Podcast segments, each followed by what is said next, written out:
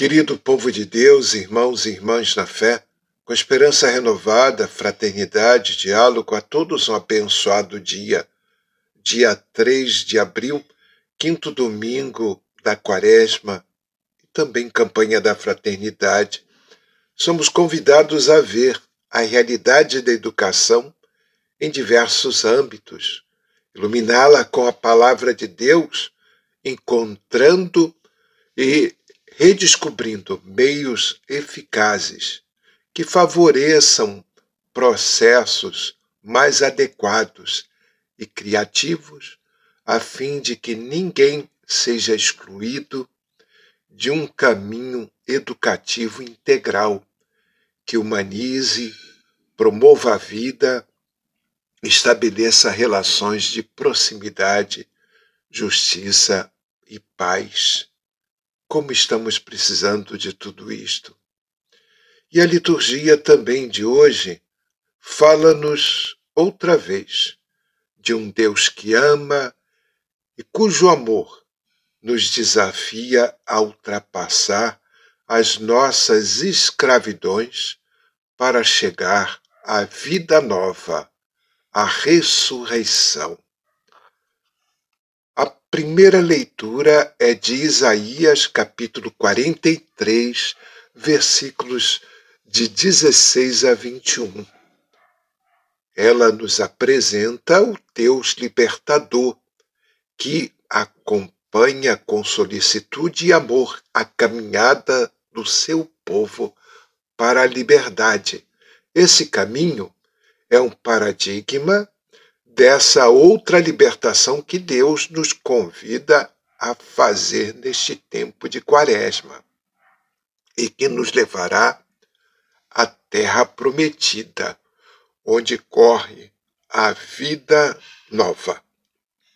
O salmo é o Salmo 125 ou 126. É uma oração coletiva de súplica, fundamentada no agradecimento pela libertação do exílio. Maravilhas fez conosco o Senhor exultemos de alegria. A segunda leitura é Filipenses, capítulo 3, versículos de 8 a 14.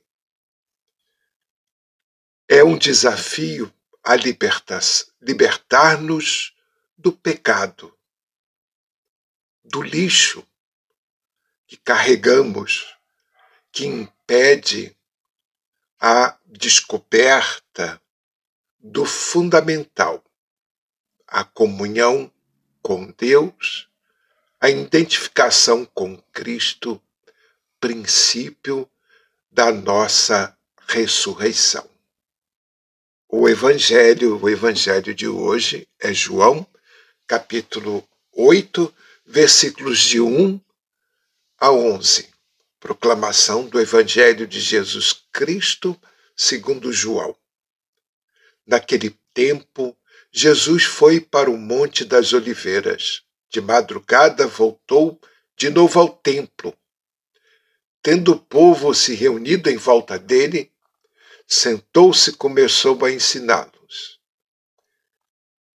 Entretanto, os mestres da lei e os fariseus trouxeram uma mulher surpreendida em adultério. Colocando-a no lado no meio deles, disseram a Jesus: Mestre, esta mulher foi surpreendida em flagrante de adultério. Moisés, na lei, mandou apedrejá-la tais mulheres. Que dizes tu? Perguntavam isso para experimentar Jesus, para terem motivo de o acusar. Mas Jesus inclinando-se, começou a escrever com o dedo no chão. Como persistissem em interrogá-lo, Jesus ergueu-se e disse: Quem dentre vós não tiver pecado, seja o primeiro atirar-lhes uma pedra. e, tornando a inclinar-se, continuou a escrever no chão. E eles, ouvindo o que Jesus falou, foram saindo um a um, a começar pelos mais velhos. E Jesus ficou sozinho com a mulher que estava lá, no meio do povo. Então Jesus se levantou e disse: Mulher, onde estão eles? Ninguém te condenou? Ela respondeu: Ninguém, Senhor. Então Jesus lhe disse: Eu também não te condeno. Podes ir e de agora em diante não peques mais. Palavra da salvação. Este texto do Evangelho de hoje fundamenta toda a nossa campanha da fraternidade, que é fraternidade e educação. Fala com sabedoria e ensina com amor. É isso que Jesus faz neste Evangelho. E também esse Evangelho nos diz, na perspectiva de Deus, que não são o castigo e a intolerância que resolvem o problema do mal e do pecado. Só o amor e a misericórdia geram ativamente vida e fazem nascer o homem novo.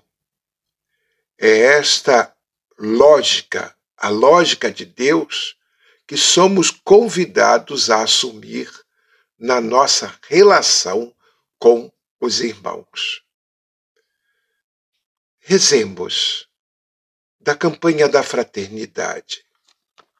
Renovai-nos com a vossa graça para vencermos o medo, o desânimo e o cansaço, e ajudai-nos a promover uma educação integral, fraterna e solidária.